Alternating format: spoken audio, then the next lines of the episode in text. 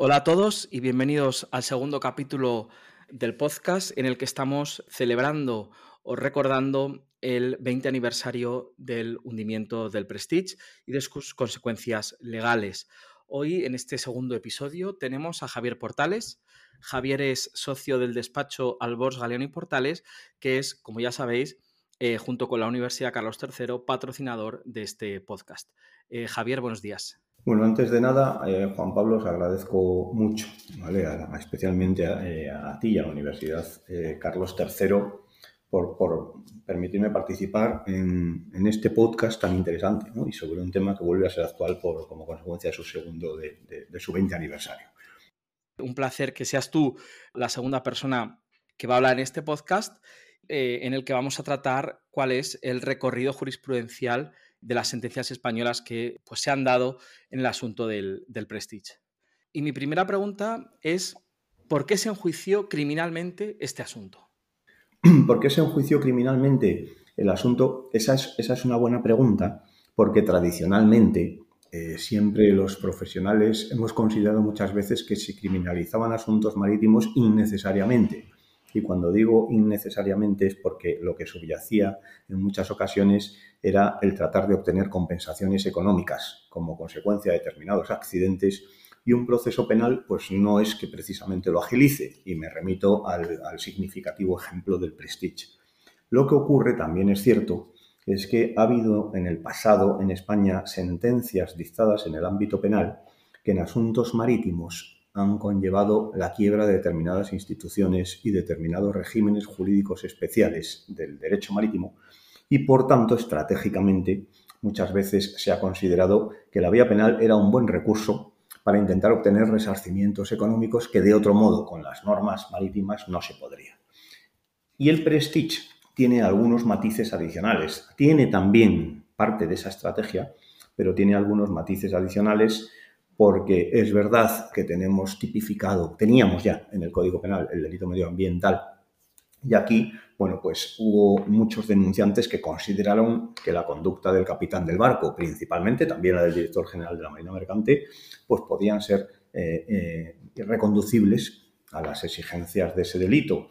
Y además, el, el hecho de que el capitán hubiese desobedecido las instrucciones de las autoridades marítimas que dio lugar incluso a que se presentase una denuncia en su contra durante los seis días que transcurrieron desde el inicio de la situación de emergencia hasta el naufragio del buque, pues ya propició una investigación penal que fue adelante y que, y que desembocó en el juicio oral. No olvidemos, en relación con lo que he dicho al principio de la respuesta, que este es un incidente de noviembre de 2002 y la sentencia de la Audiencia Provincial de La Coruña fue dictada en el 13 de noviembre de 2013 es decir, una fase de instrucción, de apertura de juicio oral, de celebración de juicio y de sentencia que sitúa el enjuiciamiento del asunto en primera instancia en prácticamente 10 años. Y Javier, coméntanos cuál fue la reclamación en este procedimiento y si era necesario acudir por la vía penal. Vamos a ver, eh, la reclamación, Juan Pablo, eh, la, la, suma de cantidades que yo tenía registrada está por encima de los 4.000 millones de euros concretamente 4.328.130 millones de euros. Y esto significa una gran parte de cantidades eh, que reclamaba el Estado después de haber satisfecho reclamaciones de los particulares y haberse posicionado como si fuese esos particulares en, la condición de perjudicados para poder recuperar esas cantidades. Y luego otros perjudicados, incluyendo el Estado francés, que también sufrió, sufrió daños, eh, contaminación en sus costas esto en cuanto a las cantidades que eran objeto de reclamación. ¿Es necesario el delito si estamos en el ámbito de un proceso penal, como aquí ocurrió? Evidentemente, en España tenemos un sistema que por economía procesal implica que cuando concurre la existencia de un delito, el propio Tribunal Penal se pronuncia también sobre las responsabilidades civiles, es decir, sobre el resarcimiento económico. No en todos los países esto funciona así,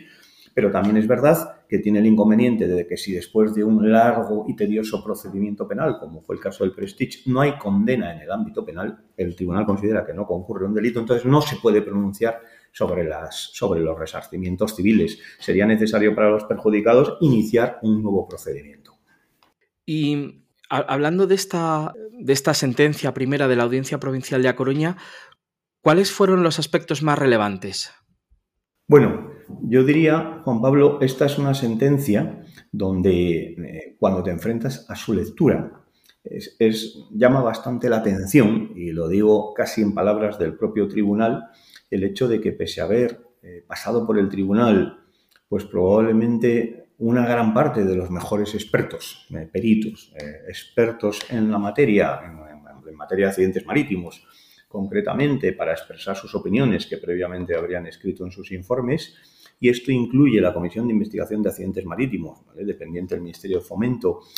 un perito judicial que también fue nombrado por el tribunal y, por supuesto, todos los testigos de los hechos, muchos de ellos también con conocimientos técnicos, pues eh, al tribunal le causa cierta sorpresa o perplejidad las, múltiples contradicciones que fueron, que fueron apreciadas, que fueron apreciadas como consecuencia durante las sesiones del juicio. Y concretamente, hay una parte que, creo que es conveniente revisar textualmente de la sentencia, que es cuando la sentencia, después de hacer sus consideraciones de hecho, eh, comienza a establecer cuáles son los fundamentos y, comienza diciendo, te lo digo literalmente porque creo que es muy interesante y muy revelador, dice, no debe ser verdad que hasta las cosas ciertas puedan probarse, porque en este procedimiento, después de casi 10 años de instrucción y 9 meses de juicio oral, solo se han probado aspectos adjetivos de lo ocurrido, pero no los sustanciales desde la perspectiva del derecho penal. Y sigue diciendo esto, inicia, insisto que esto es la parte inicial, digamos, de, lo relevante de la sentencia. Y dice, en concreto, nadie sabe con exactitud cuál haya, sido la causa de lo ocurrido, ni cuál debiera haber sido la respuesta apropiada a la situación de emergencia creada por la grave avería del Prestige. Dicho, sea, independientemente de las múltiples y a veces curiosas hipótesis que se han sostenido sobre ambos extremos y que se analizarán más adelante. Es decir, la sentencia comienza en la parte relevante diciendo que, mm, pues que el tribunal está bastante sorprendido de que no se ha podido probar nada de lo relevante y además de que ha habido hipótesis a veces curiosas. Eh, sin duda se refiere a un estudio que realiza más adelante de que el incidente lo pudo causar una ola gigante, también como peritos defendieron a lo largo de las sesiones del juicio. ¿eh? Sobre esa base, al final el tribunal lo que hace es decir, eh, de todo lo que es, de toda la prueba que se ha practicado, la valoración es que efectivamente parecía existir una falta de conservación y mantenimiento del barco, ese es un hecho que tuvo, tuvo que tener su incidencia en el resultado final, aunque claro, concurriendo con otros muchos factores, incluyendo el temporal, el remolque que se le dio al buque, etc. Entonces, en ese contexto, el tribunal dice, si solo tenemos como conclusión relevante una falta de conservación y mantenimiento del barco, dice, tampoco pudieron ser de gran magnitud porque el barco tenía todos sus certificados en regla. Y si el barco tiene todos sus certificados en regla, entendemos, salvo como sugirieron, se sugirió también en el procedimiento penal que fuesen falsos, entonces entendemos pues que el barco en muy mal estado no podía encontrarse, porque si no, no podría tener esos certificados. Y, el tribunal, eh, bueno, y, aquí hago un inciso, actualmente en la ley de navegación marítima que entró en vigor en el año que se publicó en el año 2014, la ley de navegación marítima destaca esta idea del tribunal o insiste en un precepto legal al decir que un barco con todos sus certificados en regla tiene, o sea, o se le presume legalmente en buen estado. O sea que no, no es desacertada, digamos, la reflexión que hacía el tribunal. Y lo que sugería el propio tribunal también es que esa condición, además del barco, no es exigible eh, eh, su conocimiento al capitán, porque el capitán tiene los conocimientos que tiene, pero en el aspecto técnico pues sus conocimientos son limitados. Sin embargo, la sociedad clasificadora, que era la que había emitido también el certificado de clasificación del barco, digo también porque es uno de los certificados relevantes, ¿vale? De los que, de los que lleva un barco, y esa sociedad de clasificación sí que podía haber tenido un conocimiento técnico. No me voy a desviar aquí la respuesta a la pregunta, pero sabemos que a la sociedad de clasificación se le persiguió también en los Estados Unidos sin éxito. Y en, este primer escenario jurídico aparecieron varios sujetos eh, importantes. Uno era, y ahora te preguntaré sobre el, capitán del buque, pero también estaba el director general de Marina Mercante. Y mi pregunta va encaminada a, este último sujeto. ¿Qué pasó con el director general de Marina Mercante y cuál fue el resultado? Sí, bueno, en relación con la respuesta que te estaba dando a la pregunta anterior, efectivamente las, reflexiones que te hacía fueron las que llevaron al tribunal a considerar que no se le podía imputar al capitán el delito de medio ambiente, que era el delito relevante mm, por el que se le perseguía, el delito relevante o el más relevante por el que se le perseguía. Al director general de la Marina Mercante también se le trataba de, imputar el mismo delito como consecuencia de sus decisiones, pero evidentemente el enfoque para revisar si su conducta eh, encajaba o no encajaba en el tipo penal era distinto. Y aquí lo que estudia con detenimiento el tribunal es si las decisiones que tomó el director general de Marina Mercante fueron las decisiones correctas en el contexto al que se tuvo que enfrentar porque no dejaba de ser una situación de emergencia. Y yo aquí también considero que es muy relevante porque ilustra más que probablemente la forma en que yo pueda decirlo, que la sentencia, en, bueno, en su página 42, para localizarlo con mayor facilidad, estudiando la conducta del director general de la Marina Mercante, decía, hay dos afirmaciones contrapuestas. De un lado se dice que la decisión de alejar el barco, que fue la que inicialmente tomó, era la única decisión lógica y técnicamente viable que reduciría los perjuicios y coste de manera drástica, y de otra se sostiene que esa decisión era técnicamente arriesgada e inviable y que sería ilegal el refugio en las condiciones en que se hallaba el Prestige, bien por afectar a espacios naturales protegidos o bien por afectar de modo directo a poblaciones que verían sumamente alterada su economía y sus condiciones de vida. El, el tribunal completa esta reflexión con otra que hace posteriormente en la página 48 de su sentencia, cuando dice, quien adopta una decisión técnica en una situación de emergencia debidamente asesorado, dentro de lo posible, no puede ser incriminado como una persona imprudente, aun cuando el resultado de esa decisión no sea el esperado o se demuestre después su desacierto, que dice no es el caso. Dice, se ha alegado que se trató de una decisión técnica y política, con lo cual se alude a que tuvo un indudable contenido técnico, quizás discutible, pero razonable y razonable, que tuvo que asumir la autoridad responsable. Con una decisión que puede ser valorada políticamente, como se hizo en su día con una intensa y extensa intervención de la opinión pública, pero que al ser fundamentalmente técnica ha de valorarse esencialmente desde esa perspectiva. Y desde esa perspectiva, y desde esa perspectiva, lo que el tribunal considera es que no se puede derivar responsabilidad porque el director general, en primer lugar, eh, decidió inicialmente el alejamiento del barco, que parecía una decisión razonable, teniendo en cuenta, no olvidemos que la crisis del Prestige duró seis días, e inicialmente el barco podía hundirse en cualquier momento, y posteriormente el, director general mantuvo las decisiones que en cada momento el consejo asesor que le apoyaba pues también le fue recomendando. Y, tanto esta sentencia como la sentencia del Tribunal Supremo posteriormente recordaban que tenía cuatro subdirecciones, que, que, contrastó el criterio también con un centro especial de investigación, que lo contrastó también con, con, que es un organismo privado, una entidad sin ánimo de lucro formada por, precisamente por, por armadores de buques petroleros, ¿no? para obtener asesoramiento en este tipo de situaciones. Por tanto, no fueron decisiones tomadas en solitario, sin el apoyo necesario y, por tanto, decisiones razonables que impiden considerar que, pudo cometer ese delito. Como bien dices, se absolvió al director general de Marina Mercante, pero se condenó al, capitán y a algún otro miembro de la tripulación no por delito, por delito medioambiental, sino por desobediencia. Te quería preguntar un poco sobre esto y cuáles fueron las consecuencias de que se les condenase por desobediencia.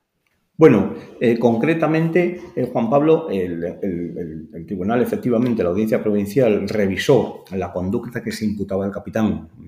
como consecuencia de, haber desobedecido órdenes de la autoridad marítima, que dio lugar, como apuntaba anteriormente, a una denuncia por parte de las autoridades marítimas ante un juzgado de instrucción. Y por simplificarlo al máximo, lo que ocurre es que durante varias horas, desde que llega el remolcador al costado del buque, y la Autoridad Marítima Española ordena al capitán que organice las, labores correspondientes para permitir que el barco sea remolcado, el capitán alega que necesita instrucciones de su armador y que hasta que esas instrucciones no se reciban a bordo, no está dispuesto a permitir que el buque sea remolcado. Evidentemente, la colaboración del barco para que un remolcador pueda enganchar al barco es necesaria. Entonces, esta situación se prolonga durante varias horas. Las autoridades españolas exigían al capitán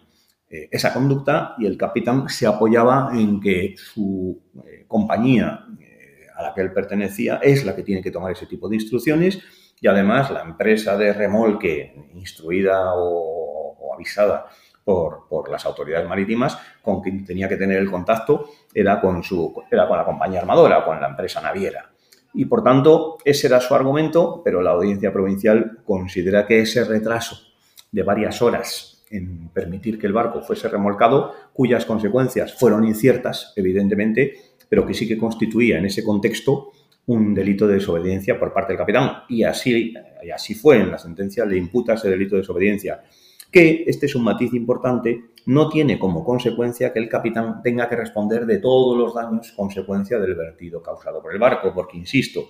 la consecuencia del delito de desobediencia es incierta. ¿Qué trascendencia tuvo en el naufragio del buque? Esas horas de retraso en, el cumplimiento de esa obligación, pues tiene un resultado incierto y por tanto impide que la consecuencia económica sea el resarcimiento de todos los daños. Y acabando este, esta primera etapa eh, judicial en, la sentencia eh, provincial de A Coruña, ¿cuál es tu valoración general de la sentencia, de los aspectos jurídicos más relevantes de la sentencia y del fallo? Bueno, yo te diría que me parece que es una sentencia coherente con lo que expresa el tribunal. Eh, evidentemente, hay que vivir todas las sesiones del juicio, eh, tener el conocimiento que tiene la Audiencia Provincial de La Coruña también sobre cuestiones marítimas y presenciar cómo destacan las enormes contradicciones entre todas las pruebas periciales de numerosos expertos, incluidos organismos que se pronunciaron sobre las causas y circunstancias de este incidente,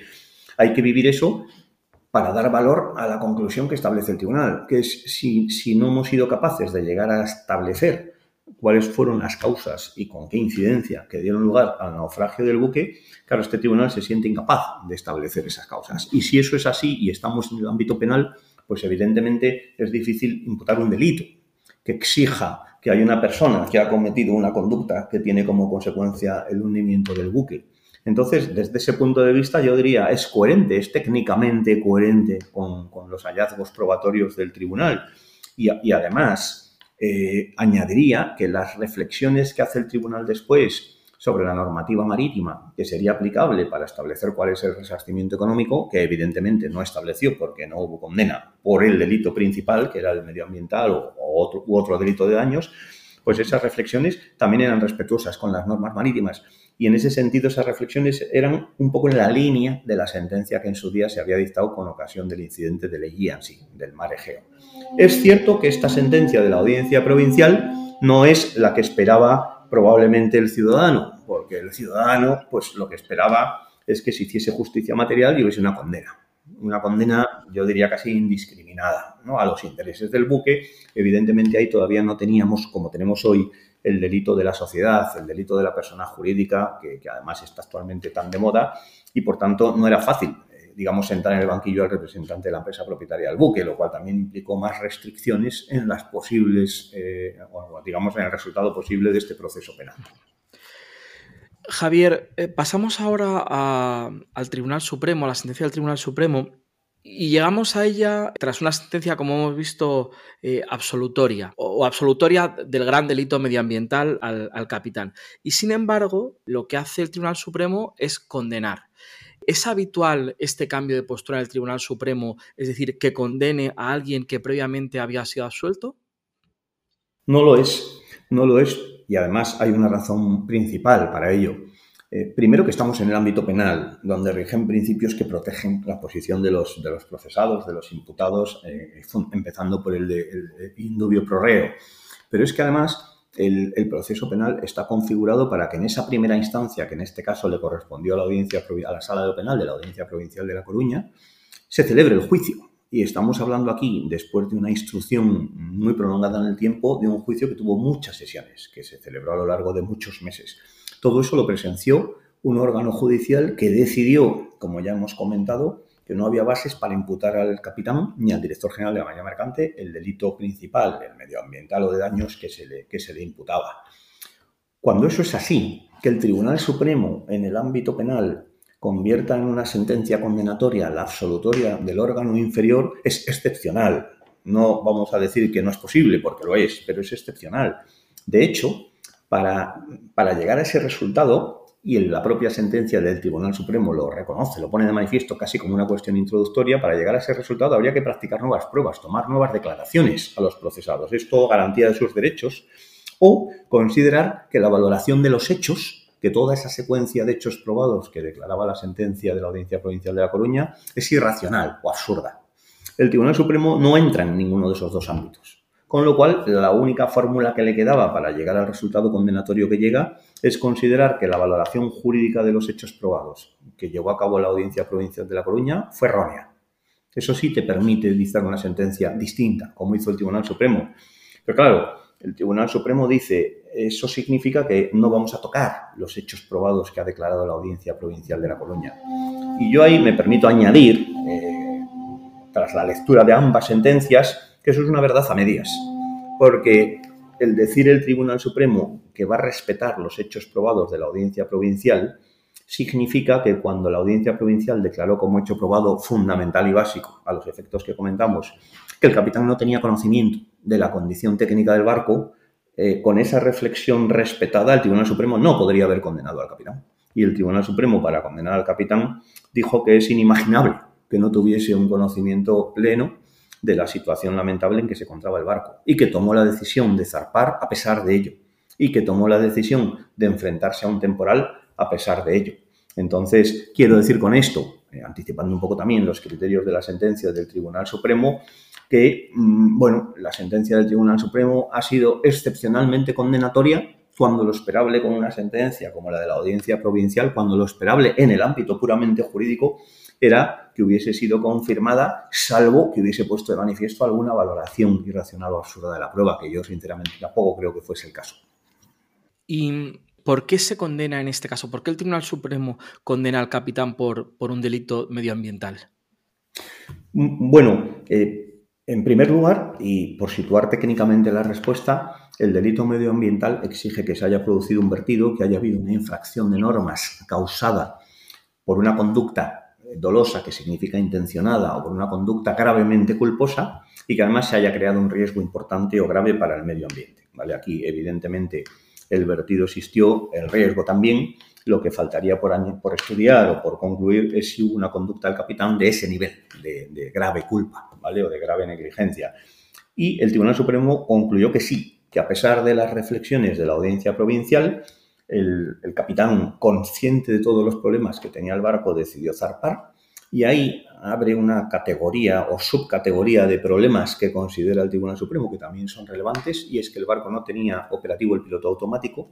que el barco no tenía operativo unos serpentines de, las calderas que le habrían permitido calentar el fuel para realizar trasvases y que tampoco tenía debidamente operativo el sistema para dar remolque, lo cual significaba que en caso de tener que dar remolque, como ocurrió, pues eh, iba a haber un retraso en la ejecución de esa operativa. Digamos, son aspectos que si los aislamos no sabemos qué incidencia pudieron haber tenido en las consecuencias que se produjeron, pero que para el Tribunal Supremo configuran un lote de, problemas que el, que el capitán conocía en origen y que ignoró o despreció. Además, en un puerto en Estonia, donde el barco hizo una escala, después de haber zarpado de San Petersburgo, pues parece que sobrecargó 2.000 toneladas de producto, que estamos hablando de 70 y pico mil toneladas las que llevaba el barco, pues tampoco en principio se establece cuál sería la incidencia de una puntual sobrecarga de 2.000 toneladas, pero es un hecho que también añade el Tribunal Supremo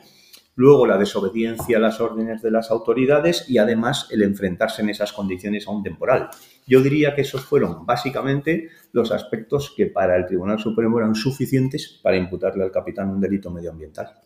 ¿Y por qué no, en este caso, al director general de Marina Mercante?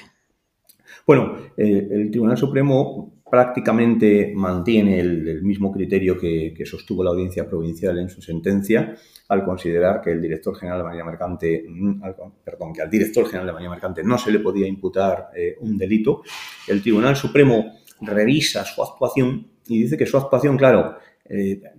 cuando se enfrenta a una situación de emergencia como la que se enfrentó, no significa que no exista ninguna norma o, digamos, o manual de funcionamiento de referencia. Hay un plan nacional de contingencias que está regulado por una orden ministerial del año 2001. Había entonces, perdón, en ese momento, y además que tiene el apoyo de un convenio, el Convenio Internacional de Cooperación, Preparación y Lucha contra la Contaminación, Convenio de Londres de 1990, son normas, digamos, que amparaban el protocolo que el director general de Marina Mercante debía seguir en una situación como esa, además de apoyarse con todos los expertos. El Tribunal Supremo, ya lo había anticipado antes en respuesta a otra pregunta, insiste en el apoyo técnico al que recurrió el director general para valorar debidamente su conducta, que además a mí eso sí que me parece que es correcto. Efectivamente, si vamos a enjuiciar si el, director general a cargo de una situación de emergencia eh, toma decisiones que son constitutivas de delito, pues evidentemente lo primero que habrá que ver es si las toma en solitario o, fueron decisiones colegiadas, porque entonces eh, se, complica mucho más la posibilidad de imputarle a él un delito. Y además se llega a comentar en las sentencias, creo que en la propia sentencia del Tribunal Supremo, eh, aunque no estoy seguro, creo que quizás también en la de la audiencia provincial, hay un punto que se destaca y es que es difícil pensar que a pesar de ser el director general de la Marina Mercante, no estuviese tomando decisiones que le venían dictadas desde arriba. Y, y se destaca que aunque nunca el director general descargó responsabilidades, que además es verdad, porque ha, prestado posteriormente declaraciones, no digo ya a nivel judicial, sino declaraciones para la prensa, etcétera, y, nunca ha descargado responsabilidades hacia otras personas o hacia otras personas fundamentalmente superiores, pero eh, los tribunales destacaron que es difícil pensar que las tomase tan en solitario, sin que le viniesen marcadas determinadas pautas desde más arriba, también como un factor a valorar, aunque no sea evidentemente el determinante pero bueno, que tomaba decisiones con el apoyo de cuatro subdirecciones generales, con el jefe de prácticos, con un centro de, investigación sobre contaminación accidental de las aguas, con el organismo, la entidad eh, privada AITOF a la que me he referido con anterioridad. Y entonces, en definitiva, el Tribunal Supremo considera que no se le puede imputar un delito. Se dice, es cierto que hubo una orden inicial de alejamiento que podía tener fundamento y luego se critica que no tomase la decisión de darle refugio al barco. Bueno, la decisión inicial eh, se toma en un contexto en el que todavía no se sabe que vamos a estar o que va a permanecer el barco seis días a flote antes de sufrir su, hundimiento, de provocarse el naufragio.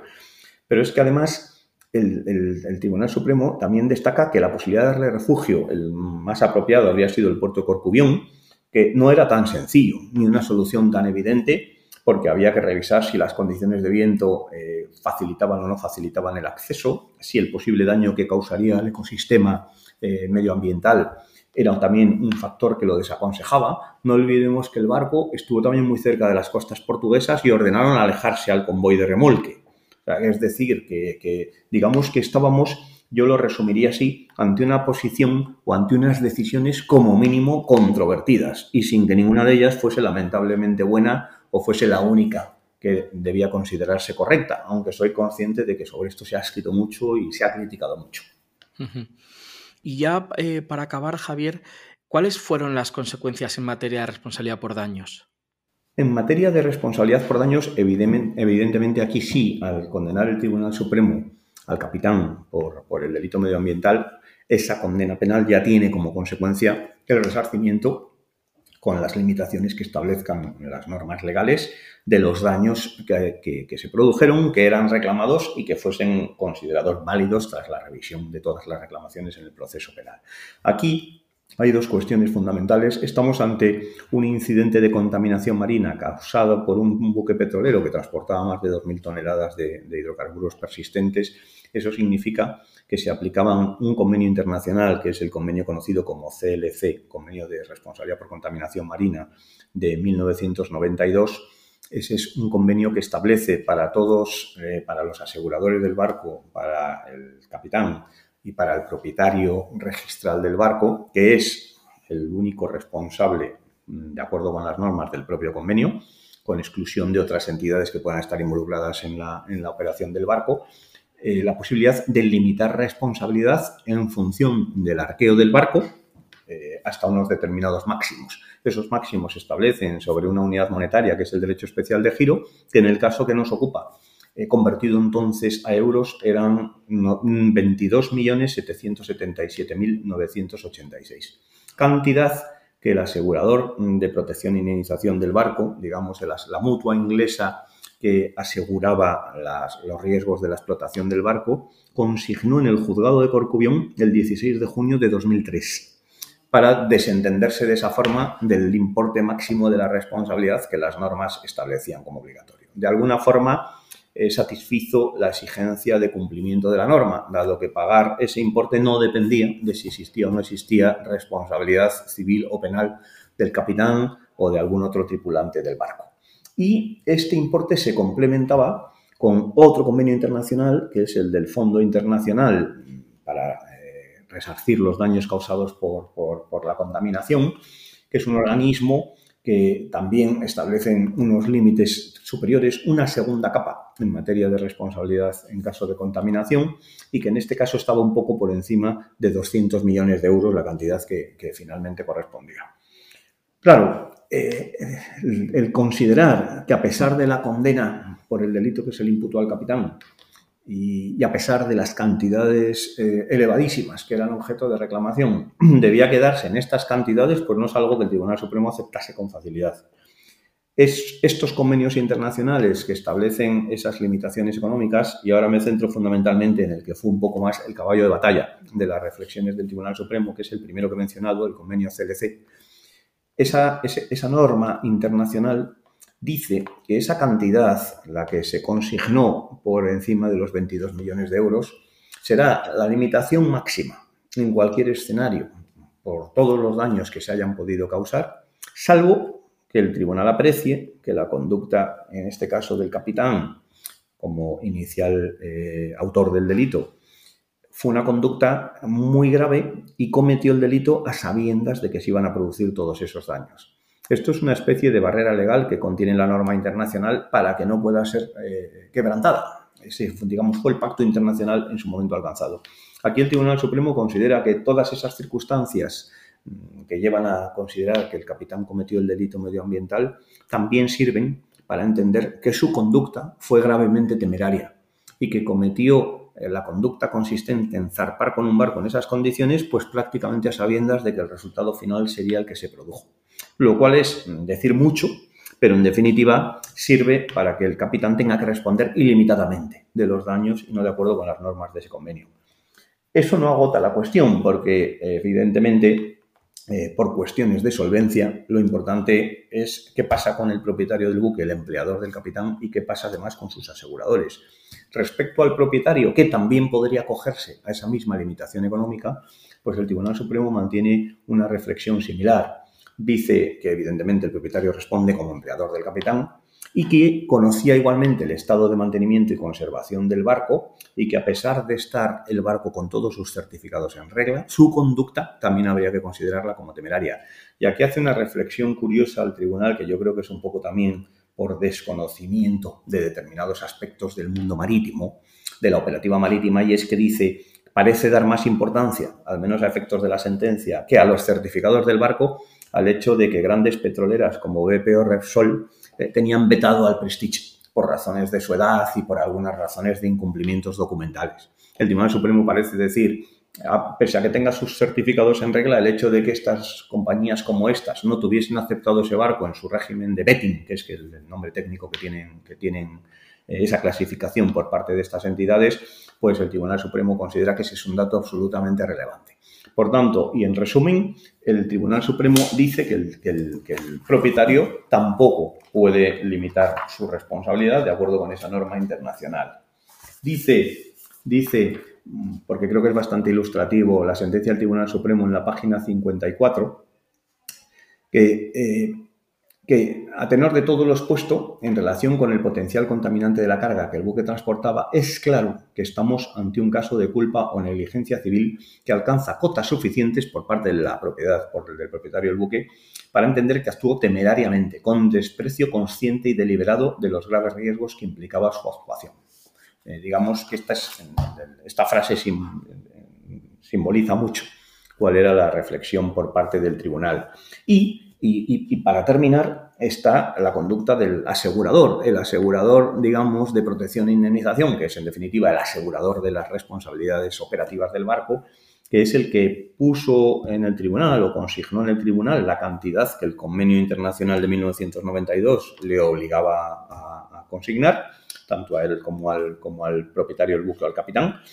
Y eh, pese a haber consignado esa cantidad, pues lo que hace el Tribunal Supremo es entender que en la medida en que existiendo un contrato de seguro que cubría hasta un billón de dólares americanos,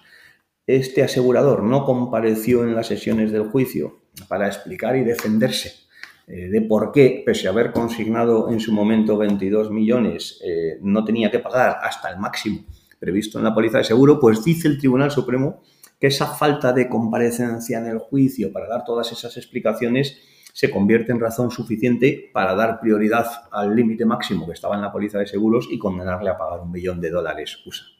Esto, de nuevo, yo me permito añadir, esto que puede ser una satisfacción, una, una solución que el ciudadano encuentre más satisfactoria, sin embargo, eh, técnicamente, debo añadir que en el ámbito de, los expertos del mundo marítimo, del, mundo del derecho marítimo, pues ha sido severísimamente criticada. También a nivel internacional, en foros como el foro inglés, pues se ha cuestionado hasta qué punto España ha sido respetuosa, ¿no? A través del, evidentemente, la actuación de su Tribunal Supremo en el cumplimiento de un convenio internacional que previamente tenía, tenía firmado. Y Javier, una última pregunta. Me da la sensación de cuando uno lee la sentencia, y quería saber eh, tu, opinión eh, rápida, eh, parece que el Tribunal Supremo lo que hace es que baja el concepto de dolo hasta lo máximo que puede y a la vez sube el, el de culpa de tal manera casi que lo iguala, ¿no? Entonces quería saber un poco cuál es tu opinión al respecto. Sí, respondiéndote de forma sencilla, Juan Pablo, para no entrar en excesivos tecnicismos, tenemos ahí un poco de problema porque España, el derecho marítimo es internacional, esto es, es notorio, España es parte de muchos convenios internacionales que tienen regímenes similares al que estamos comentando. Es decir, en el mundo marítimo, pues por razones diversas que no, no, da tiempo ahora comentar, lamentablemente, hay normas que establecen que para determinados incidentes hay que eh, satisfacer unas determinadas unas cantidades máximas. Y la excepción al hecho de poder limitar los resarcimientos económicos a esas cantidades es una excepción que está siempre conectada con una conducta que sea casi intencionada. Está así descrito en los convenios internacionales. Y eso en todos los países se convierte al final en algo infranqueable, porque conducta intencionada, la realidad es que en la práctica no concurre, salvo en actos deliberadamente terroristas o similares. ¿Qué pasa? Que en España, desde hace muchos años, el Tribunal Supremo desarrolló una teoría en virtud de la cual, y como muy bien decías en la pregunta, elevando mucho el, digamos, el nivel de tonalidad de una conducta culposa, pues claro, evidentemente lo elevas tanto que puedes llegar a la barrera donde está ya la conducta que es casi intencionada. Y desarrolló una jurisprudencia que dice que la culpa muy grave se equipara al dolo, es decir, se equipara casi a la conducta intencionada. Por tanto, en España existe el riesgo, y este es un buen ejemplo, de que determinadas conductas que en otros países no habrían alterado los regímenes económicos máximos previstos en las normas, en España sí se alteren, como consecuencia precisamente de esta doctrina. Pero bueno, esto es algo que está dando o ha dado incluso eh, lugar a determinados trabajos ahora a nivel internacional en el ámbito marítimo para revisar todas estas cuestiones. Pues eh, muchas gracias, Javier. Sí, sobre esto último que comentas, Ah, nos hablará en el último episodio del podcast Eduardo Albors. Agradecerte el que te hayas pasado por aquí. Yo creo que has hecho una descripción fabulosa de, un poco de este recorrido judicial en, nuestro país, así que muchas gracias. Gracias a ti, a vosotros. Y nada, y ya eh, a los oyentes, emplazarles para el próximo capítulo, la semana siguiente, donde el profesor Manuel Alba, eh, de la Universidad Carlos III de Madrid, nos comentará el recorrido jurisprudencial que tuvo este asunto en el extranjero.